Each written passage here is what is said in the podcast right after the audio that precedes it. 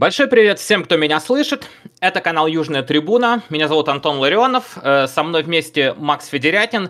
И у нас очередной выпуск рубрики «Гостевой сектор». Максим, привет. Привет, Антон. И привет, наш дорогой гость. А кто на гостевом секторе у нас сегодня? Сегодня там находится крупнейший русскоязычный блогер о футбольном клубе Челси, автор э, телеграм и YouTube каналов Break Events Кирилл Бельский. Привет, Кирилл, спасибо, что пришел к нам. Да, привет, ребята. Большое спасибо, что позвали. Рад быть здесь. Чем больше я готовился к этому выпуску и собирал какие-то темы и вопросы, то тем чаще стал замечать, что в каких-то моментах а, Челси и Баруси действительно схожи, а где-то являются полнейшими антагонистами. Я вынужден говорить про Баруси, потому что подкаст у нас в первую очередь посвящен Дортмунду. И э, вот в этих вещах середины как будто бы и не находилось. И об этом мы сегодня тоже обязательно поговорим. Э, но для наших слушателей я все же хочу начать, э, Кирилл, с классического вопроса о том, где и когда зародилась твоя любовь к Челси. Знаешь, она на самом деле такая очень... Нет какой-то четкой Э, точки э, в временной э, шкале, в которой можно было бы сказать, вот сегодня я начал болеть за Челси. Это был какой-то собирательный образ в течение нескольких лет, когда я начинал смотреть, в принципе, футбол, когда влюблял в себя всех, я думаю, Рональдиньо, но потом как-то я начал смотреть все больше английского футбола, он мне больше нравился именно с точки зрения там, а, физической борьбы в первую очередь, как-то помужественнее, что ли, выглядели там а, футболисты, и больше начал следить именно за Челси, потому что подумал, ну, ребята интересные, классные исполнители есть, такие как Терри, Драгба, там, Чех, Лэмпорт, естественно. А, ну и руководство было более знакомым. Не нужно было с ним а, как-то заново э, его как-то изучать отдельно. А, понятно было дело, что это уже было во время правления Романа Аркадьевича Абрамовича. И я подумал, ну, буду следить за ними более пристально. В чемпионате Англии, там, в Испании с Барселоной посматривать, хотя сейчас их, честно говоря, не перевариваю. И вот, наверное, главная отправная точка стала, если уж все-таки на что-то опираться, это финал э, в Москве Лиги Чемпионов 2008 года, когда э, Челси сыграл с Манчестер Юнайтед. Э, мой папа болел и болеет за МЮ, до сих пор он даже на тот матч поехал. И все меня подначивал перед финалом, что вот обязательно МЮ выиграет. И я говорил, нет, сегодня я надеюсь все-таки Челси впервые выиграет Лигу Чемпионов, Аб Абрамович, Москва, так символично все. И тут, э, да, происходит это поражение. Я сижу в час ночи на э, кухне один, сижу со слезами на глазах, и тут я однозначно понимаю, что все, это уже не там период какой-то симпатии клубу, это уже такая очень искренняя любовь. И, наверное, вот в этот момент прям я для себя однозначно все понял, а, но мое боление началось все-таки там раньше, за несколько лет до этого в виде такой сильной симпатии. То есть как э, с отношениями. Сначала вы друг другу сильно нравитесь, а, а потом э, вы переживаете первую ссору, а, понимаете, насколько не можете друг без друга жить, и вот, э, наверное, в этот момент происходит уже период любви. Наверное, вот если совсем вкратце, то так. А скажи, а вот тот матч э, в Москве, финал Лиги Чемпионов, проигранный, он э, стал для тебя до сих пор вот самым горьким таким поражением э, за все это время? Или были матчи, которые переживались как-то еще более сильно? Мне кажется, что через год буквально был тот самый матч, в котором было обиднее, потому что всегда Обидно, конечно, проигрывать, когда ты играешь хорошо, когда ты в целом заслуживаешь трофея, но когда еще и э, судейские ошибки в это все вмешиваются, это гораздо больнее. И тот случай с э, Челси и Барселоной, Эвребе, который посудил э, достаточно посредственно э, матч. Ну, справедливости ради, он его в обе стороны странно судил, но все-таки ошибок в сторону Челси было гораздо больше, и вот в этот момент мне было прям безумно обидно, а, и это была горечь э, со злостью, какие-то такие очень яркие юношеские еще ощущения испытывал, и, наверное, вот этот был матч самым таким болезненным э, в моей уже достаточно долгой карьере боления за Челси о поражениях все-таки слишком долго не хочется. А тогда что можно поставить на весы с другой стороны? Какая самая яркая победа была? Для меня, пожалуй, что финал 2021 года, э, потому что это такая самая свежая история. И в этот момент я уже там 4-5 лет э, вел различные соцсети свои про Челси, очень много погружался в э, историю клуба, во взаимоотношения игроков, во все инсайды, всем этим делился с аудиторией. А, и постепенно вот начал прям совсем жить э, клубом. И когда Челси выиграл эту Лигу чемпионов, во-первых, для меня ценность Лиги чемпионов э, с 2012 года очень сильно возросла, потому что и Челси там пару раз туда не попадал.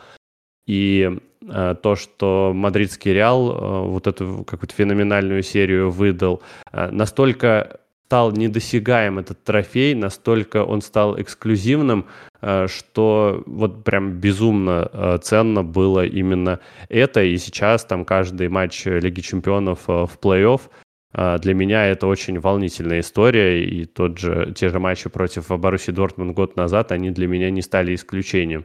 А, но когда Челси выиграл в 2021 году, я вот радовался, как и все, абсолютно там со слезами на глазах тоже. Не то чтобы мне очень легко вывести на эмоции, если э, слушатели могут так э, подумать по тому, что я рассказываю. Но вот этот был очень сильный эмоциональный момент, и мне казалось, что как будто бы, может прозвучать эгоистично, но как будто бы я чуть больше заслужил эту победу, Э, чем другие болельщики, просто потому что я сделал ну, гораздо больше всего, гораздо глубже следил, анализировал, рассказывал, э, делился даже после самых бездарных матчей своим мнением, хотя далеко не всегда это хотелось сделать.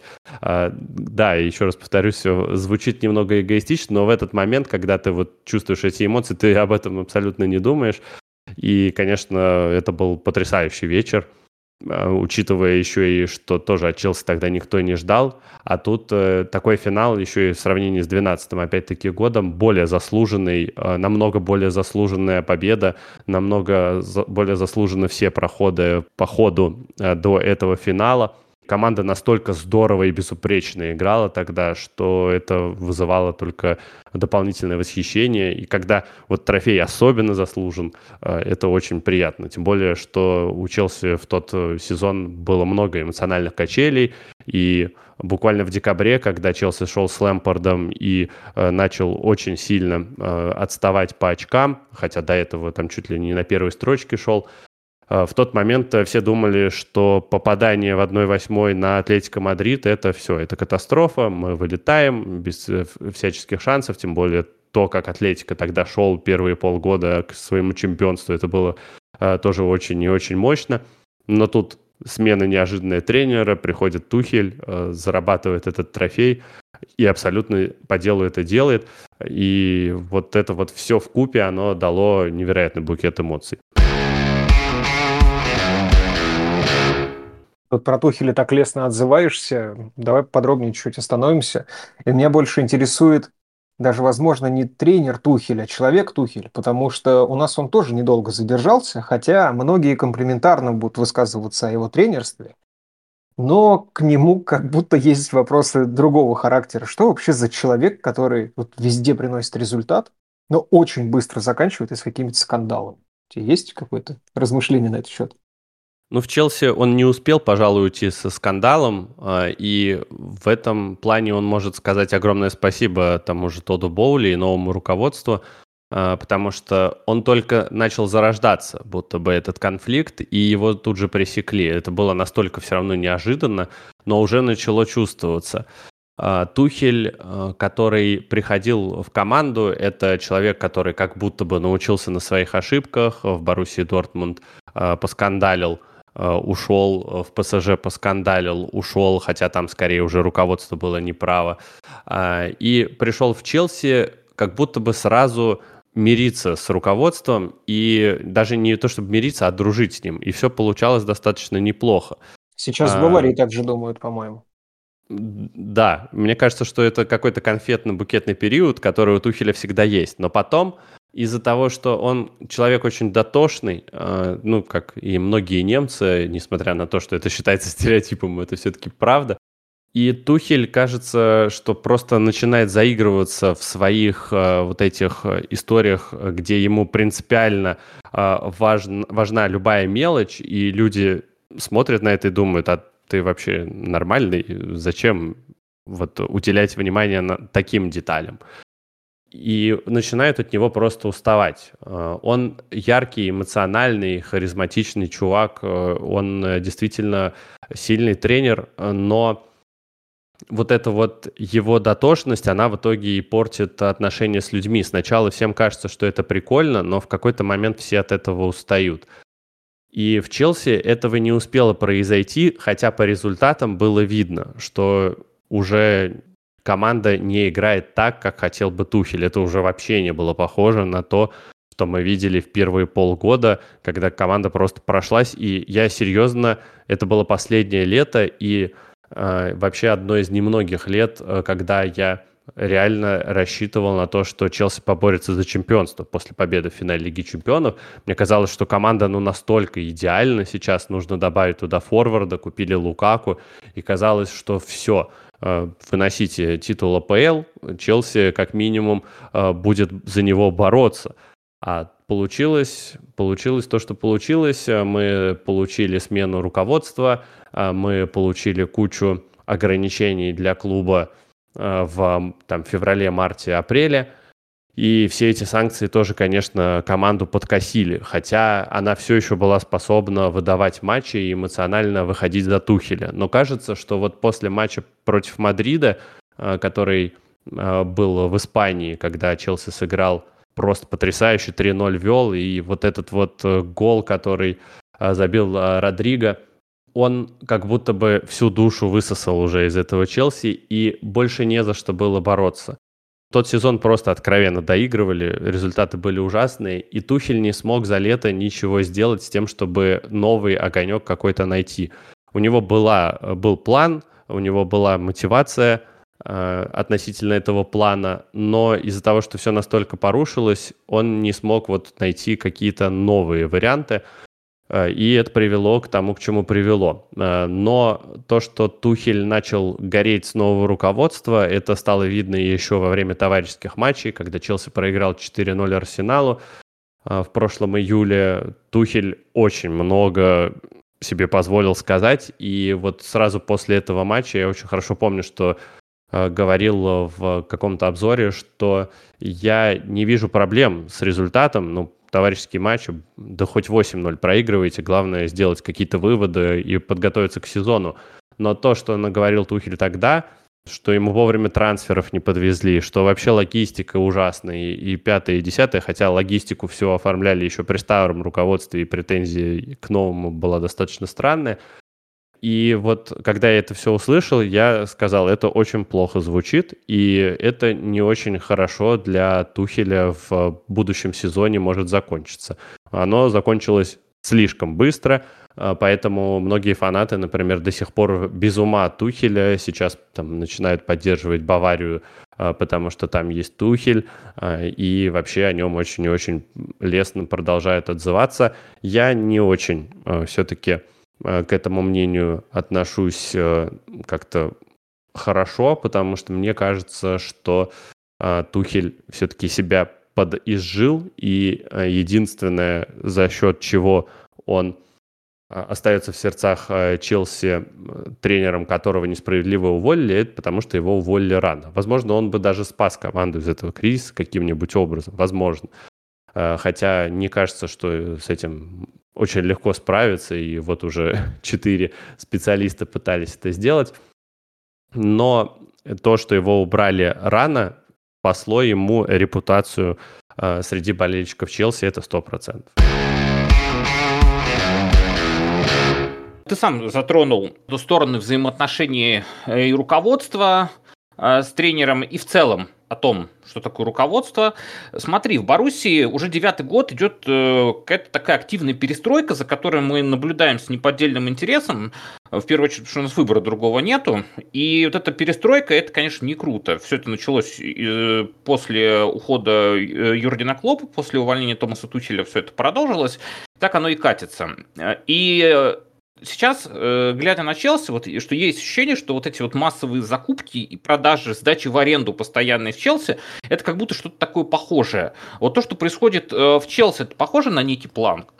Пока сложно сказать. У нас э, прошел всего год, и очевидно, что сейчас стратегию сильно решили поменять. Надо сказать, что взялись за дело очень и очень энергично. Э, продав практически весь состав, который играл в финале Лиги Чемпионов 2021 года. Туда остались Рис Джеймс, Бен Чилуэлл и Тиаго Силва. По сути, все остальные ушли. Вот там еще Кепа в аренде есть. Э, но больше вообще никого не осталось. Все остальные распроданы и без там каких-то прав выкупов обратных или еще что-то. То есть их даже в теории представить в команде уже сложно. Челси пытается построить молодую команду и на долгие годы, поэтому подписываются вот эти контракты безумные на 7-8 лет, не только для того, чтобы обойти финансовый фэрплей и а, через вот эти все истории с амортизацией, а, но и а, для того, чтобы была точно гарантия имения команды, пока будет перестраиваться стадион, потому что Стэнфорд-Бридж э, достаточно скромная арена, там всего 42 тысячи человек э, помещается, если округлять в большую сторону, и, конечно, там на фоне даже э, там, прости господи, Тоттенхэма, это просто смешные цифры, и Челси очень много недополучает с матчдеев, не может просто продать больше билетов, э, больше хот-догов, соответственно, ну и всего вытекающего. Э, прибыль от матчдеев очень серьезная, и надо иметь в виду, что для топ-клуба недополучение прибыли в такой ситуации это скорее даже не просто потеря дохода, а, можно сказать, статья расходов в каком-то смысле. И, конечно, план был еще при Абрамовиче перестраиваться, но там очень много проблем э, с тем, что Челси находится стадион на достаточно оживленном квартале, и там нужно сносить дома, договариваться, а британцы — это самые известные консерваторы в мире. Я тут вообще каких-то национальных штампов наставлю сегодня, я чувствую. А, но они, в общем, не хотят никуда переселяться, и из-за этого есть определенные трудности. На новом месте Челси построить стадион не может, потому что этого не хотят фанаты, а фанаты не просто имеют здесь право хотелки, но и имеют права на газон э, стадиона. У нас есть такая штука, как Chelsea Pitch Owners. Э, это владельцы газона, по сути, всего поля э, Челси. Можно себе прикупить кусочек газона. И эти люди, они должны на 70, э, как минимум 70% согласиться с тем, чтобы переехать. И когда проводили какие-то предварительные опросы, выяснилось, что Люди не хотят этого и хотят, чтобы была реконструкция Стэнфорд-Бридж. И вот на фоне этого всего очень много сложностей было. Вроде как при Абрамовиче согласовали какой-то план, но из-за Брекзита, из-за всей этой э, ситуации а, Челси пришлось этот э, план заморозить, и э, у него уже истек срок реализации. То есть теперь нужно идти в мэрию Лондона и снова все заново согласовывать, новый абсолютно проект, и, очевидно, это уже будет совсем иного толка стадион, уже по-другому, э, с другим архитектором, э, с другими идеями. Но в любом случае это будет когда-то сделано, и, скорее всего, это будет там в промежутке ближайших 8 лет, поскольку строительство стадиона – это большие деньги, мы все прекрасно понимаем, что в это время клубы зачастую экономят на трансферах. Там пример того же Арсенала, опять-таки Тоттенхэма. Это те команды, которые э, действительно им пришлось э, затянуть пояса. Э, не говорим о Манчестер Сити, им это досталось достаточно, мне кажется, несложно, и параллельно они могли покупать футболистов. Но идея была в том, что действительно, если ты вкладываешься в стадион, то твоя трансферная активность априори упадет. Поэтому сейчас команда как будто бы пытается укомплектоваться на 8 лет, э, пока вот будет идти строительство, а дальше уже будет какое-то обновление. Проблема такого подхода в том, что это не FIFA, это не футбол-менеджер, где у тебя есть молодые футболисты с рейтингом 75, которые стабильно растут, и на них не влияют никакие внешние факторы. Естественно, влияют. Естественно, у молодой команды есть достаточно много проблем с тем, что у них просто нет опыта, э, нет опыта переломить ход э, той или иной встречи, переломить неудачную серию из э, проигранных матчей. Это все дается с большим трудом, и для этого нужны опытные футболисты. А их в Челси практически нет. Это по пальцам одной руки Тиаго Силва, это Рахим Стерлинг, это Кристофер Нкунку, и вот, может быть, Чилвелл с Джеймсом, хотя они тоже еще, кроме э, победы в Лиге Чемпионов, ничего не нюхали – да, я, конечно, говорю так, как будто Лига Чемпионов ничего не значит, но будто бы в раннем возрасте выиграть э, Лигу Чемпионов это еще не гарант того, что ты невероятно опытный и матерый футболист. А, поэтому вот с этим есть определенные трудности, и проект есть, на бумаге выглядит неплохо, но из-за того, что есть достаточное количество внешних факторов, пока получается плохо, и пытаются их как-то вот нивелировать, а, где-то получается, где-то нет. Тут еще пытаются взяться за там, мультиклубную систему, прикупив Страсбур. И вот как будто бы иногда возникает ощущение, что новое руководство пытается успеть и везде, и не успевает нигде. Вот пока, наверное, за этот год я для себя такой вывод сделать успел. Но вы будьте аккуратны, потому что Боруссию перестройка стадиона чуть до банкротства не довела э, в 2000-х годах. Там история напрямую связана была со стадионом. Очень интересно ты рассказал про фанатов, я не, знал про это, ну, про владение газоном. Что касается перестройки и закупа молодежи на долгие годы, для таких вещей очень важны какие-то лидеры, такие легендарные легенды. Э, тут Силу, например, назвал. Я хочу спросить, вот кто сейчас, возможно, это Силу, э, в таком статусе у вас, и кто твой самый любимый футболист в футболке Челси на протяжении тех лет, которые ты болеешь за Челси? Ну, если говорить о футболистах прошлого, которые уже закончили карьеру, конечно, это Фрэнк Лэмпорт. Прям для меня никогда не было, э, наверное, э, спором там Терри или Лэмпорт Джерард или Лэмпорт. Для меня всегда это было настолько очевидно, потому что э, ну, игрок пообжигался в молодости, у него тоже были пьянки там всякие, по-моему, они в кого-то, в каких-то там э, туристов кидались орешками или поливались в них, не помню. Ну, в общем, у всех э, в молодости может сорвать крышу, э, но после вот подобного случая, когда он э, появился в прессе, Лэмпорт э, очень сильно изменился, и сосредоточился настолько на футболе, что вырос в одну из главных легенд Челси, в лучшего бомбардира клуба, и еще и потренировать успел. Второй раз, правда, э, не с таким успехом, э, мягко говоря, э, как в первый. Но это человек, который искренне полюбил клуб и всегда готов был ему помочь.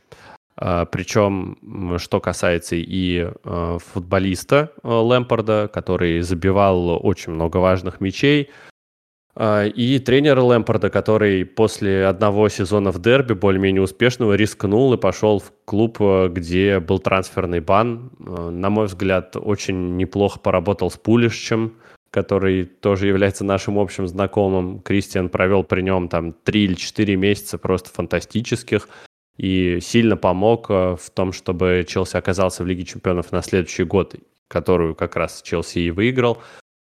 А, ну вот потом он тоже пришел сейчас, э, когда Поттера решили убрать просто потому, что фанаты уже устали терпеть э, то, что происходит. Хотя я, честно говоря, думаю, что если бы Поттеру дали сейчас предсезонку, если бы каким-то образом все-таки помогли ему выстроить этот авторитет, могло что-то еще получиться, тем более, что команду полностью обновили, и всех тех, кто мог там возникать по поводу того, кто такой вообще Поттер, э, их всех убрали. сейчас Лэмпорт пришел, э, понимая, что его зовут, чтобы задобрить фанбазу, в команду, в которой нет мотивации, в команду, у которой через неделю четвертьфинал против мадридского Реала в Лиге Чемпионов. Ну, то есть шансов, понятное дело, там э, показать себя нет. Была, наверное, надежда, что он сможет там как-то замотивировать, и какая-то там аналогия с Роберто Ди Матео даже э, приводилась, что вот он сейчас придет э, к старым друзьям своим, которых воспитал, Маунта, там, Джеймса, и они сейчас как все попрут, а Джеймс с Маунтом предательски э, поломались, и хоть они играли против Мадрида, но играли на уколах, и было видно, что им все-таки, э, ну вот, не достает. Лэмпорт пришел, выиграл один матч из 13, естественно, полностью провалился. Спасибо, что хоть в чемпионшип мы не вылетели. Э, хотя это все-таки было не так уж и вероятно. Э, но в какой-то момент, в какой-то момент э, уже появились даже не шутки, а люди всерьез обсуждали такие перспективы. И вот человек понимал, что у него шансов реинкарнировать свою карьеру практически не было. И более того, он еще сильнее ее закопал. Но он пришел на помощь клубу э, просто потому, что ну, это его команда. И вот это для меня очень э, такой сильный момент. И я все равно там разделяю игрока Лэмпорда и тренера Лэмпорда. Хотя первый его приход, кстати, тоже был достаточно интересный. А из текущего состава, вот перед сезоном я писал колонку о том, что я не жду нового сезона, потому что у меня нет эмоциональной привязки пока к этой команде. Очень тяжело в ней найти того, за кого хочется болеть. А, да, есть Рис Джеймс, например воспитанник Челси, э, вот уже стал капитаном команды, э, всегда плюс-минус здорово играет, э, делится переживаниями, из-за него там хочется поболеть. Но вот не знаю, у меня почему-то к нему сердце до конца не лежит, плюс его слишком часто нет, поэтому как-то привязываться к футболисту, который сидит на трибуне, просто очень сложно. То же самое с Чилвеллом, он не воспитанник, но перешел в Челси именно к Лэмпорду. Он очень здорово подружился со всем костяком, стал лидером команды, но его тоже вечно нет. Сейчас там из тех, кто пришел, Энца очень приятное впечатление оставляет. Очень я ждал Кристофера Нкунку уже там два года, я его ждал в Челси, и очень рад, что он перешел. Но вот опять э, моя симпатия пересекается с тем, что человека нет на поле. Э, он очень порадовал на матчах, э, товарищеских встречах. Э, но вот э, тот самый пресловутый стык, по-моему, с Матсом Хумельсом э, вывел э, Кресто из игры до декабря. Поэтому пока вот э, мы ждем его и надеюсь, что это будет тот футболист, э, за которого хочется поболеть. И это вот как раз будет тот самый опытный тоже футболист, который умеет забивать, знает, как вести за собой команду, и при этом абсолютно такой неконфликтный, спокойный, э, ну, очень приятный э, игрок. Хочется, чтобы вот у него все получилось, и, наверное, это было бы даже, если бы он не надел футболку Челси, а там условного Арсенала или Манчестер Юнайтед, э, все равно вот на него смотришь, и хочется, чтобы вот у человека было все классно. Не знаю, какое-то вот он очень приятное впечатление о себе оставляет – но еще более приятно, конечно, что он все-таки переехал на бридж. А я хочу от лица всех болельщиков Баруси Дортмунд извиниться за Матса Хумельса. Мы знаем Матса очень-очень давно, и поверь, я с уверенностью могу тебе сказать, что он сделал это не специально. Да, там, а... знаешь, э, на самом деле, мне кажется, больше сыграло качество поля. Мы же с вами играли на каком-то безобразнейшем поле. Э, которое было вытоптано, и за два дня до этого там был концерт Эда Ширана. Его просто не успели подготовить. А, поэтому думаю, что вот ты просто бегаешь, когда по такому жесткому выжженному газону у тебя, в принципе, уже а, накапливается лишняя усталость а, мышечная, и любой стык может стать пагубным. Поэтому, конечно, там претензий к самому Мацу быть никаких не может. Набросали мы сегодня уже и стереотипов всяких, штампов, и про деньги поговорили. Э, хочу задать тебе такой вопрос. Немецкий футбол, вот еще давай немножко штампов накинем, он тоже очень консервативен во многих вещах и в экономических тоже. Все знают про правило 50 плюс 1, которое есть в немецком футболе. Споры об этом правиле, в целом целесообразности использования такой модели ведутся в Германии постоянно. Мнения разнятся на этот счет. Э, Кирилл, ты болеешь за клуб, который э, вот уже 20 лет, э, можно сказать, является талонным таким примером клуба, по крайней мере, из тех, что на слуху, у которого есть такой конкретный инвестор, вкладывающий в него деньги. Долгое время это был Роман Аркадьевич Абрамович, сейчас это тот Боули. А, так как э, основная аудитория нашего подкаста – это люди, погруженные в немецкий футбол, а, расскажи им и нам, э, какие есть плюсы и минусы у подобного рода управления. Может быть, в Англии вообще давным-давно пора ввести какой-нибудь свой вариант правила 50 плюс 1. Э, знаешь, наверное, самое очевидное – это какие-то очень скоротечные решения. Если у тебя взвешенный единственный владелец, то он может дать шанс тренеру. А, например, там те же а, фанаты Арсенала очень активно а, просили на выход Микеля Артету в его первый и второй сезон. У него были невероятно провальные отрезки, когда команда просто проигрывала по два месяца, ничего не могла выиграть. Ну, в общем, как учился примерно сейчас. И фанаты, если бы у них было превалирующее право голоса, я думаю, что Артету бы уже убрали. Но в Арсенале решили дать ему время. Я уж не знаю, потому что верили в Артету или потому что не очень хотели платить неустойки или э, что-то еще, но вот э, этот э, пример, наверное, стал достаточно показательным в этом плане.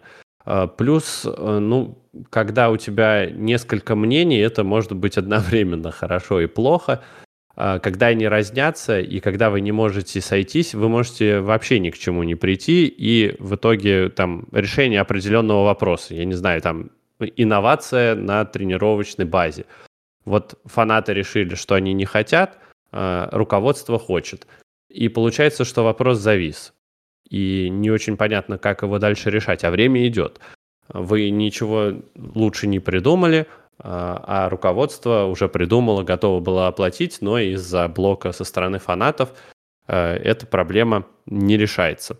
Э, наверное, ну, это вот основные плюсы, а если говорить о минусах, то если вам достается руководитель Самодур, э, то это очень и очень печальная история. Мы все помним историю Майкла Эшли и Ньюкасла, то, как клуб шатало между АПЛ и чемпионшипом, причем чаще они оказывались в низшем дивизионе. И вот, пожалуйста, новые инвесторы, которым было интересно развивать клуб, э, пришли деньги в команду, пришли э, специалисты, которые смогли э, как-то реорганизовать верхушку директората и позвали классного тренера, который взял и вывел в Лигу чемпионов команду, которую, ну вот по именам, буквально год назад ты посмотришь и не можешь поверить своим глазам, что вот эта команда сможет занять четвертое место а, в чемпионате, где есть куда более э, сильные клубы, такие как там тот же Ливерпуль, Челси, Манчестер Юнайтед. Э, ну, как будто бы чаще это сильно просто зависит от того, кто именно у вас в руководстве. То есть если у вас очень хороший руководитель, единственный, если у вас э, человек, который действительно живет э, делом клуба, как был Абрамович, например, то в таком случае это, конечно, плюс скорее иметь э, возможность самому решать. Но когда у вас такого нет, когда приходит э, странное руководство, начинает э, заниматься странными вещами, как опять-таки там из примеров э, китайцев в Милане, э, которые чуть не, раз, не разворошили клуб, окончательно набрав кредитов, э, то в таком случае, конечно, необходим контроль. И поэтому это будет вечной темой для споров, просто потому что раз на раз не приходится. В одном клубе может чередоваться классный и ужасный специалист, владелец. И, конечно, в зависимости от ситуации по-разному приходится э, действовать. Но в Англии тоже приходят э, к тому, чтобы прислушиваться к фанатам, просто не с такой гегемонией, э, как 50 э, плюс 1. Э, говорят именно о том, что будут э, собирать какие-то фанатские группировки, которые будут иметь право голоса. Также в состав сейчас совета директоров Челси вошли двое болельщиков Челси, их выбирали, то есть можно было подать свою анкету, я ровно так же ради интереса это сделал, и Челси ее рассматривает, отбирает там 30-50 кандидатов, после чего идет голосование, и двоих э, посадят в совет директоров. Они будут представлять интересы фанатов.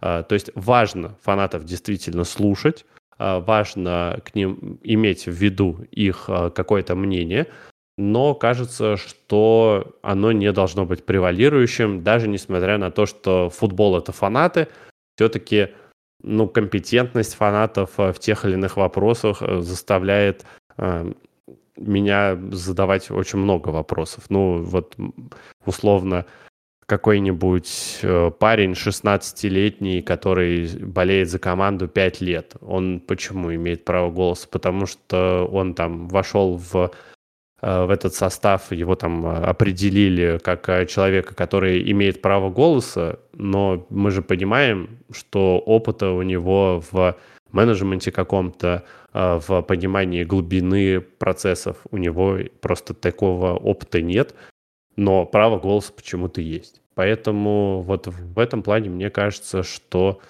надо слушать фанатов, безусловно, но 50 плюс 1 это все-таки такая не очень приятная история, и как будто бы я не хочу делать там скоротечных выводов каких-то и говорить, что это единственная проблема там Бундеслиги прямо сейчас, но как будто Бундеслига сейчас начала подотставать, и, возможно, одна из причин это как раз э, вот такое вот управление. Но, опять-таки, э, не буду голословить и говорить, что это единственная причина, по которой Сейчас там чемпионат Германии сильно уступает той же Англии и Испании, и, возможно, даже начнет уступать в какой-то момент Италии. Мне очень нравится, что мы такие фундаментальные вопросы затрагиваем, поэтому я хотел бы дальше развить эту тему. Казалось бы, прошла целая вечность, но несколько лет назад случилась вот такая история, она называлась Суперлига. И Челси, если я не ошибаюсь, залетел туда, был одним из 12 клубов, которые поддержали создание Суперлиги. Я хочу спросить, почему Челси было бы это интересно, и какое твое отношение к Суперлиге? Вообще там, если посмотреть э, прессу сразу после того, как э, Суперлига, по сути, развалилась, очень многие писали о том, что Сити и Челси были против. Э, Сити и Челси были против, но на них надавили другие четыре топ-клуба АПЛ, и те решили согласиться. Более того, утверждается, что Абрамович и Грановская, например, вообще ничего не знали, и все решения принимал Брюс Бак, президент клуба, американец. Ровно так же, как и принимали решения в Юнайтед Глейзеры, в Ливерпуле FSG, э, в Тоттенхэме, ну, Дэниел Леви, конечно, не американец, но Э, всегда готов э, вписаться в какой-нибудь движ, где можно заработать денег. Ну и в арсенале кронки, естественно. И мне не нравится этот формат тем, что он все-таки слишком направлен на американскую историю, на популяризацию спорта как шоу.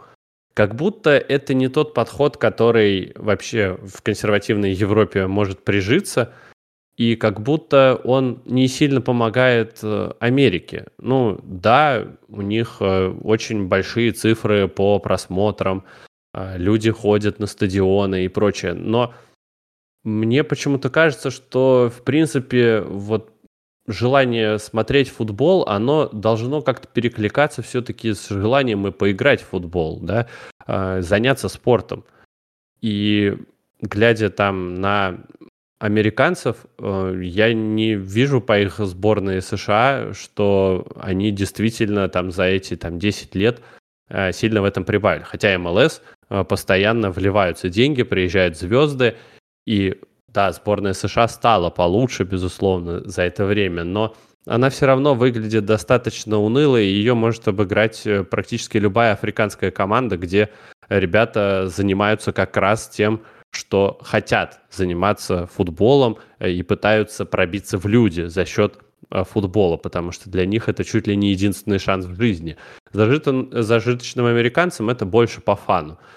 В Европе все-таки еще остался этот менталитет того, что ты э, хочешь быть успешным спортсменом, не успешной звездой э, мирового спорта э, в понимании фэшена и прочих историй, а именно как спортсмен, как человек, который забивает много голов, который выжигает центр поля, и этим восхищаются люди, этим э, люди горят и хотят стать похожими. Поэтому идут в секцию и пытаются тоже идут в футбольные школы, пытаются там тоже себя как-то реализовать. Детей отдают в эти школы, тоже пытаются как-то реализовать свой какой-то потенциал, э, который увидели по телевизору.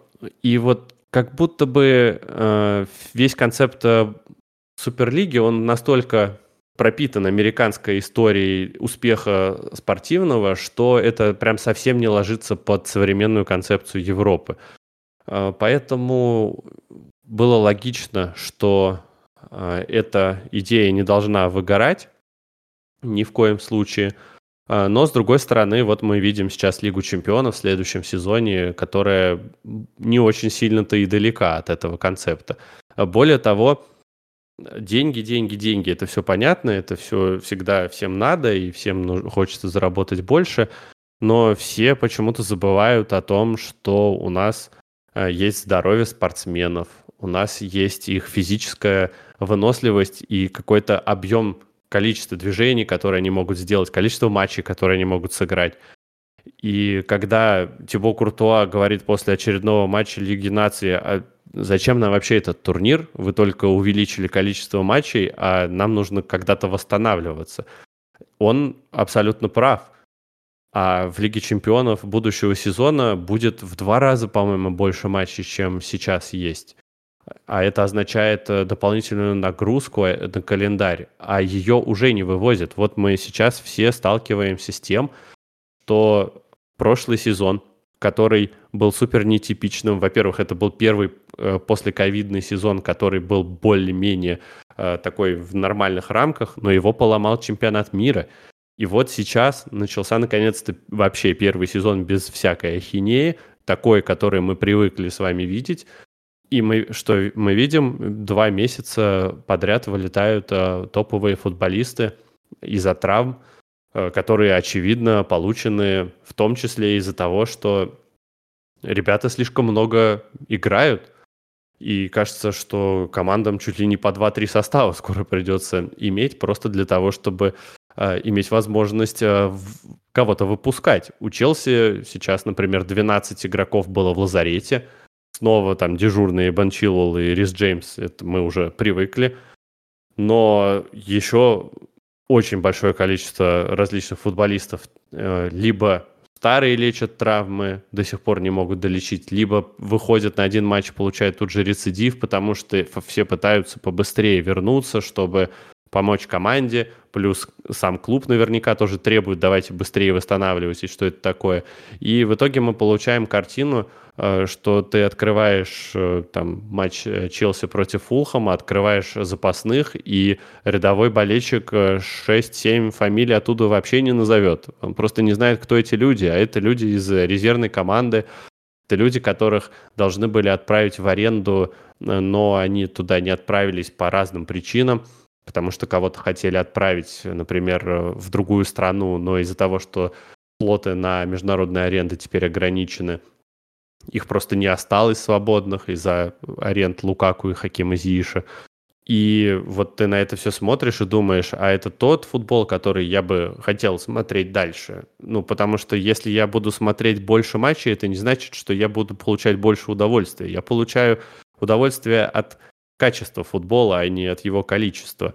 И рынок может просто перенасытиться и лопнуть как э, пузырь. Этого мы, это мы узнаем в ближайшие годы.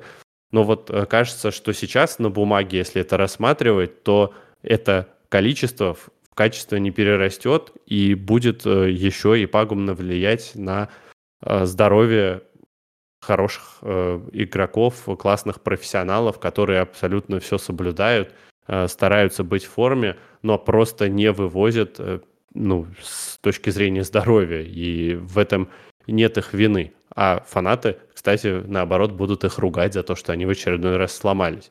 Потому что вот сегодня там появилась информация о том, что Бен Чиллл как минимум месяца два пропустит, и в комментариях пишут, как же ты достал, свали из клуба, пожалуйста, потому что, ну, сколько можно, пора расставаться, а, ты не вывозишь, ты хрустальный и все такое. Но мы же понимаем, из-за чего это происходит. Да, может быть, склонность к травмам у человека больше, но, во-первых, э, хейтить его за его состояние здоровья, это, по-моему, очень странно. Это как, я не знаю, там, не дай бог, родственнику какого-то из такого подписчиков э, выясняется, что у него онкология, что этот человек скажет родственнику, ну, знаешь, мы больше с тобой не семья, потому что у тебя оказалось слишком слабое здоровье, ты меня больше не устраиваешь. Так же не будет. И вот с футболистами такая же история. Поэтому не знаю, к чему все это приведет, но Суперлига все равно оставила свой след – Э, оставила его в виде очень быстрой э, и, мне кажется, странной реформы Лиги Чемпионов, которая может очень сильно аукнуться на дальнейшем футболе, и вот за это я сильно переживаю. Спасибо за тебе за такой прям подробный рассказ про этот э, странный недофеномен под названием Суперлига как бы нам действительно это еще потом не аукнулось. И грядущий сезон Лиги Чемпионов, э, я уже, наверное, раза три прочитал правила, по которым она будет играться, и до сих пор не уверен, что понял их до конца. Возможно, придется это по ходу дела разбирать. Э, ты упомянул про то, как действительно как-то непонятно некоторые фанаты, если они так себя могут называть, э, Челси отреагировали на сообщение про травму Бена Чилвелла. Потому что ну, говорить травмированному человеку, как ты достал, убирайся из клуба, ну, просто потому что он травмированный, ну, да, Бен Чилвелл действительно часто травмируется, но все равно это вызывает какие-то вопросики. Но, может быть, э, тебя, вот, конечно, ну, надеюсь, не по такой причине, но давай вернемся немножко из кабинетов, так сказать, поближе к нашему родному, к игрокам. Может, был у тебя за все это время вот какой-то такой подобный случай, что вот играл за Челси футболист, который тебе бы, ну, прямо скажем, не очень нравился. Вот ты бы думал, ну, смотрел на него, вот, и продали его когда-нибудь, и слава тебе, Господи, вот пусть не играет больше за Челси. Был такой игрок? Да, таких было даже не один.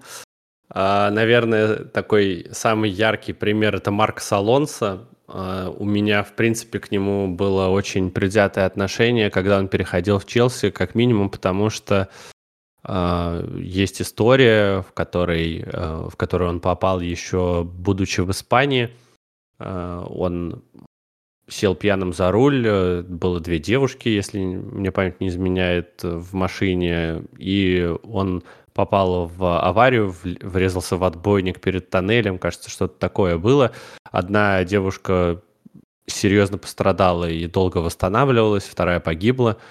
А Алонсо это просто сошло с рук. Э, вот. И для меня это совершенно неподобающая история. И вот зная ее, мне было очень тяжело смотреть э, за футболистом и его там искренне как-то поддерживать. И при этом он играл, э, ну, вроде забивал действительно важные мячи, э, у него были классные штрафные, он иногда заходил э, сам в штрафную зону и забивал, особенно Тоттенхэм он любил, он прям вот прям такой футболист, который издевался больше всего над шпорами. Но его провалы в обороне, его медлительность, она меня раздражала, и вот на фоне того катализатора, который я получил из информации, которую я узнал вот до его перехода, э, это меня прямо всегда очень сильно бесило. Сейчас он, когда ушел, э, как-то все это поутихло, и я понимаю, что игрок-то, ну, все равно был полезный и действительно много хорошего сделал для команды. И там видосов много с ним прикольных. Э, например, после финал Лиги Чемпионов э, в 2021 году. Э, утром Алонсо стоит в своем, значит, костюме спортивном, и в лобби гостиницы заснул фанат. фанат Челси, и он его будет, э, фанат такой не понимает, что вообще происходит, он явно еще в пьяном угаре, он смотрит перед ним Алонсо, у него там выпученные глаза, он просто в шоке, и он такой «Wake up, we are the champions!» там, и, и это, конечно, достаточно э, мило и, и забавно, но вот все равно э, вот это предвкусие, если э, угодно, оно все-таки осталось. Еще один игрок, э, который мне вот так не очень нравился, это Виллиан. Э, мне казалось, что он может гораздо больше. Э, и вот там были матчи, например, в Лиге чемпионов в 2018 году против Барселоны, когда Челси в первом матче сыграл 1-1. Виллиан просто феноменально провел тот матч, забил, по-моему, три раза в штангу попал. И он показал вот то, на что он способен. Но меня всегда очень злило, что чаще он ленился – и как будто бы не показывал свой потенциал просто потому, что не хотел. А, есть там футболисты, которые не любят тренироваться и при этом показывают магию на поле. Далеко ходить э, за примерами не надо. Это Эде Назар. Но он-то эту магию все равно показывал, даже не тренируясь. И э, ведя такой достаточно э, фастфудный образ жизни. А Виллиан вроде как работал-то достаточно добросовестно, но вот на поле как будто бы у него не было достаточно желания. И вот такие футболисты меня, в принципе, всегда расстраивают, которые как будто ты видишь, что потенциал их гораздо выше, чем то, во что они сейчас играют. А, но они его не хотят реализовывать. Может быть, это ошибочное там визуальное мнение, может быть, э, э, в матче с Барселоной тогда просто это был приступ гениальности Виллиана, и он на самом деле не способен был выдавать э, регулярно э, что-то подобное. Но, наверное, вот это двое таких ярких представителей. Ромал Лукаку, конечно, он разбил мое сердце дважды.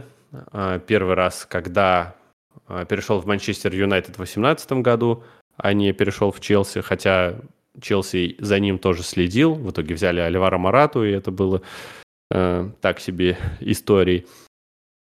А Челси, его в итоге подписав из Интера, он пришел, клялся в любви, говорил, я вернулся, чтобы показать себя, и так здорово начал. А потом была травма, а потом было то самое интервью про любовь к Интеру, и в итоге все это закончилось тем, что теперь человек с огромной зарплатой ходит э, по арендам и еще портит э, историю тем, что Этим летом его могли продать в Интер, а, вроде как обо всем договорились, а потом э, вдруг узнали, что Лукаку параллельно вел переговоры с Ювентусом.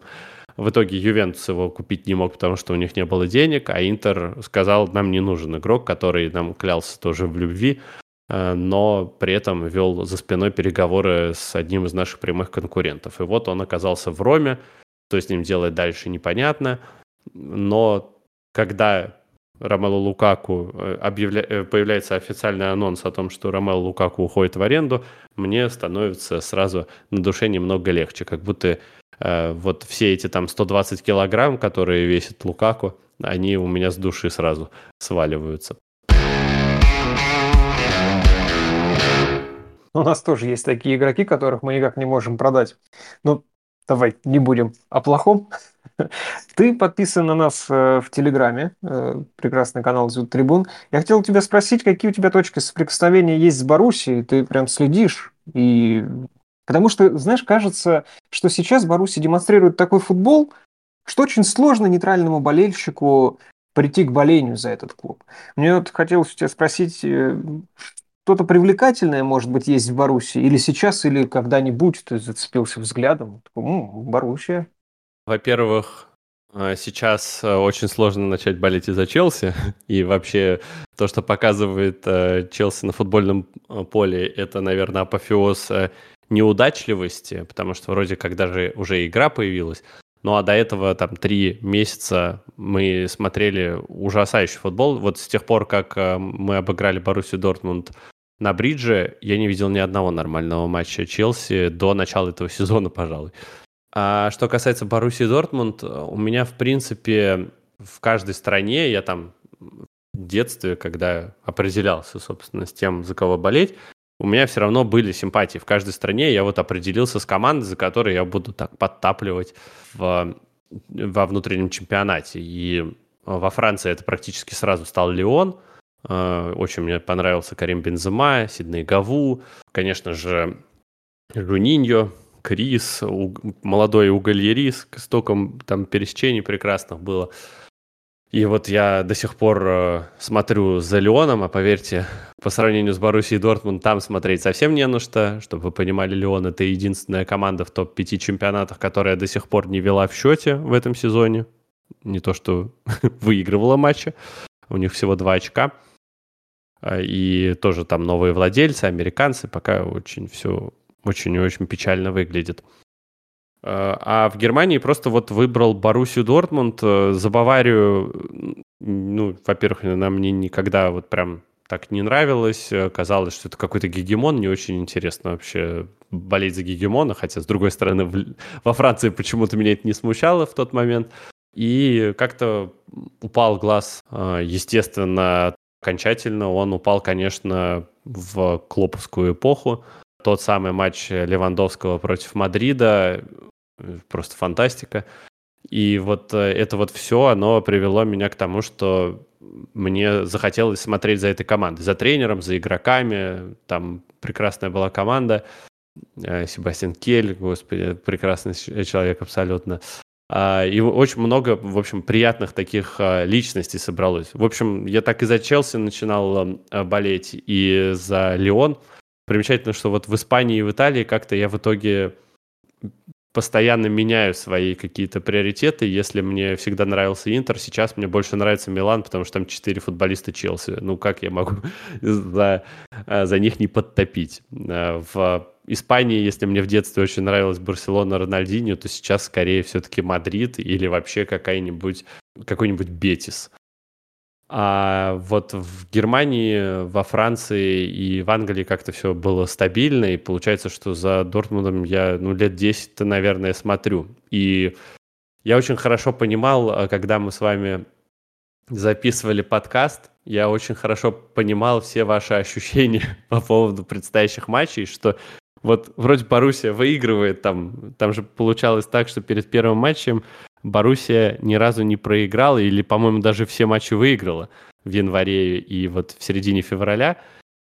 И все равно не было у вас уверенности, при том, что Челси был ну просто никакущий, он забил один гол за февраль, но э, все равно вот сомнения терзали. И я так это понимал, просто потому что я прекрасно понимал, что такое Боруссия Дортмунд и как она любит э, упускать абсолютно все. Ну и кульминация, конечно, это был э, последний тур Бундеслиги, когда я сидел э, и на мультикасте смотрел его, и я не мог просто поверить своим глазам. Я думаю, ну, господи, ну, ну в этот раз это должно случиться, но, но опять нет. Еще я принципиально против Тухеля хотел поболеть, потому что вот, э, вот такое мнение бытует, что Тухель классный, и что Тухель э, вообще прекрасный специалист, и зря его уволили. Вот хотелось э, просто как будто бы так, знаете, ментально по носу надавать тем, кто за него так активно топил.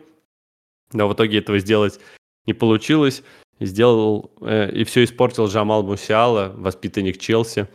Э, и, с одной стороны, было радостно за него, но очень, очень обидно за э, Боруссию. Тем более, что в прошлом сезоне и так все было достаточно тяжело там для и для Челси, и для Леона все было не очень. И вот думаю, ну, может быть, хотя бы Боруссия порадует чемпионством, хоть как-то там красиво завершим сезон. Нет, такого вот не произошло. Да, в прошлый сезон это очередная, конечно, порция соли на рану, но, не знаю, мои коллеги, но в этом сезоне я верю в магию Харри Кейна, который должен с собой принести немножко вот этого Тоттенхэма. В Баварию один раз уже получилось в матче за Суперкубок, Бавария уже не выиграл трофей. То есть мы во что угодно верим, но не в Боруссию. Я правильно понимаю, да? В каком-то смысле, да, об этом, об этом мы говорим, можно сказать, каждую неделю. Ну, знаешь, а... можно сказать по поводу Харикейна, э, у меня плохие новости, потому что игроки, которые уходят из Тоттенхэма, обычно сразу в первый сезон получают какие-то трофеи. Там это касалось и Эрика Ламелы, и Лиги Европы, и Фойта тоже. Ну, в общем, ребята постоянно забирают трофеи везде, кроме Тоттенхэма. Поэтому страшно. страшно. Будем верить в Фулькрюга, что остается. Кирилл, и э, под занавес э, нашего эфира хочу задать тебе вопрос. Э, скажи, пожалуйста, сколько раз и э, где ты посещал матчи лондонского Челси? Я посещал три матча лондонского Челси. Первый э, был для меня выезд в Санкт-Петербург в 2021 году, в декабре.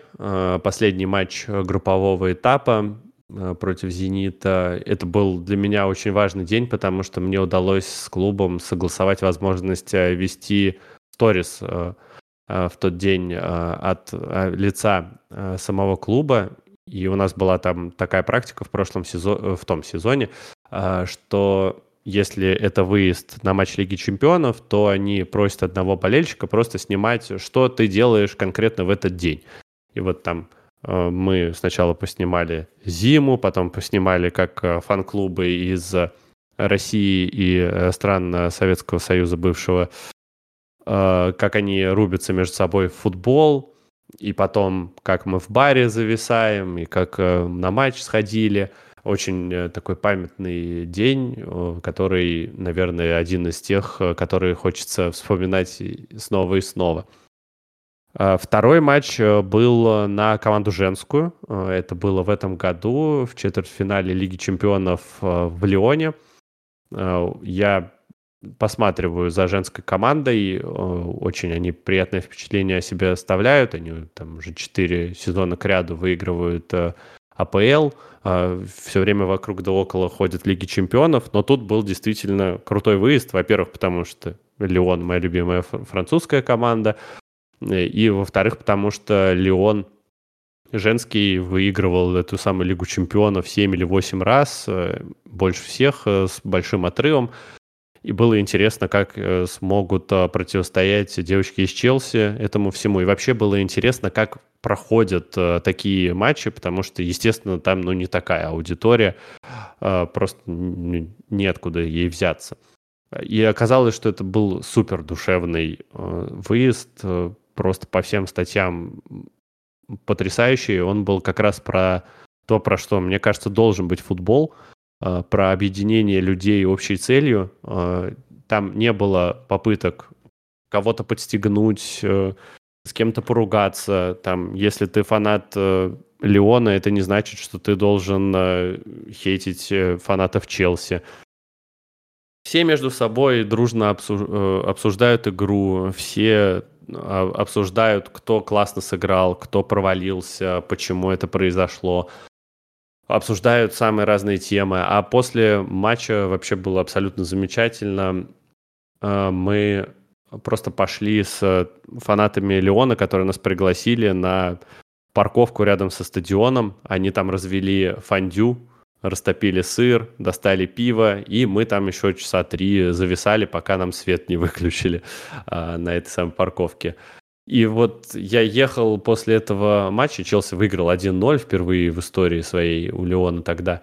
И я ехал и думал о том, что вот я когда начинал смотреть футбол, и когда я вижу эти лозунги «Football unites the world» и прочую историю, вот они про это были. Э, то, что в мужском футболе сейчас происходит, мне кажется, что оно уже давно не про unites the world, а про то, чтобы заработать больше денег в то время как э, женский футбол стал настоящей отдушиной э, в этом плане и откровением. Поэтому я был очень рад туда поехать. Ну и еще через месяц, э, просто пока я жил в Турции, у меня была возможность ездить в Европу за 10-15 тысяч рублей, что кажется абсолютно сказкой сейчас. Я поехал в Мадрид и такого же вайба уже не испытал. Ну, во-первых, Челси проиграл абсолютно заслуженно. Да, было клево посмотреть еще раз на ребят и атмосфера на Сантьяго Бернабеу тоже просто выдающаяся, и когда полный стадион, это, конечно, совсем другое, э, чем то, что было в Лионе на полузаполненных трибунах. Но вот такого единения я не почувствовал. Я сидел э, на общем секторе, потому что на гостевой уже не было билетов, и просто сидел и на английском – специально, чтобы никто там не расстраивался и не удивлялся. И, может быть, меня могли не понять, да, там я не говорю про то, что э, если они услышали бы русский язык, сказали бы «уходи отсюда», э, но просто чтобы все понимали вокруг, э, что я говорю. Э, может быть, чтобы не думали, что я что-то обидное сказал. И вот я сижу и ругаю там своих футболистов, типа, что типа, блин, ну как же так, ну, нужно быть поточнее с передачами. И на меня оборачивается просто фанат Мадрида и показывает мне, подносит э, свой указательный палец к губам и очень грозно мне показывает, что типа помолчи-ка ты, э, если ты пришел на чужой стадион. Я думаю, извините, я пришел не на гостевой, ой, не на, на сектор э, Ультрас, я пришел на общую трибуну. Здесь может сидеть кто угодно, никаких запретов нет. При этом на билетах было четко прописано, что в атрибутике нельзя приходить э, другого клуба ни в коем случае, иначе мы за себя не ручаемся. Ну, как будто вот вот эти хулиганские истории про то, чтобы драться, обязательно ругаться, они должны были остаться в прошлом, а сейчас э, мы должны больше стремиться к тому, к чему, что есть в женском футболе. Я всегда с удовольствием э, подначу своих друзей, которые болеют за МЮ, за Арсенал или за Тоттенхэм, прости господи, и такие есть, но оно же по-доброму, оно же не потому, что я хочу кого-то обидеть, я не хочу э, восхвалять свой клуб, я не хочу ставить его выше, чем э, боление за другую команду, потому что мы все в целом равны э, в этих э, э своих предпочтениях, и кому-то больше везет, кому-то меньше везет сейчас там с результатами. Но это не значит, что меня не нужно уважать или я не должен уважать э, того, кто болеет за другую команду. Меня, наоборот, вызывает восхищение люди, которые болеют за Саутгемптон или Вестхэм в России. Ну, я вообще не понимаю, как это могло получиться, но это так круто, э, что эти люди есть, они переживают за команду, они ею интересуются, хотя там ну, нет результатов такого уровня, какие есть у того же Челси, э, у той же Баварии, у той же Боруссии в лучшие времена – но люди же есть, и они почему-то вот этим пропитываются, и как будто мы должны это уважать, и наоборот, если уши там подначивать, то только зная, что человек не обидится на это и сможет там подначить в ответ, но все это должно быть по-доброму, оно должно вот быть про единение, и вот из этих двух поездок, которые были там с перерывом в 2-3 недели, я это, наверное, больше всего усвоил, и вот пытаюсь нести э, этот свет э, теперь всем, и надеюсь, что вот кто-то из а, слушателей этого подкаста тоже, а, может быть, что-то для себя переосмыслит.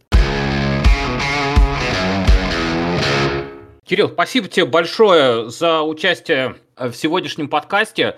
Очень рады были тебя слышать. Много классных историй. Отлично, что пришел. Спасибо, что позвали. Всегда очень рад э, поучаствовать. Всегда интересно пообщаться, что-то рассказать и услышать тоже что-нибудь новенькое. Вот зовите, еще буду с удовольствием приходить. Макс, спасибо тебе большое за помощь, за классные вопросы. Я очень был рад поучаствовать в этом во всем. Отдельно, Кирилл, спасибо за фразу «предательски поломались». Я постараюсь использовать теперь ее в каждом подкасте с твоего позволения. Конечно. Ну, она, она очень актуальна для нас регулярно. Подписывайтесь на каналы Break Events на Ютубе, в Телеграме. Слушайте подкаст «Южная трибуна» на Яндекс Музыке, Apple Подкаст, Spotify, там мы доступны. Спасибо, что остаетесь с нами. Смотрите классный футбол, болейте за свою любимую команду. Меня зовут Антон Ларионов, это канал «Южная трибуна». Ауфидерзейн. Ауфидерзейн.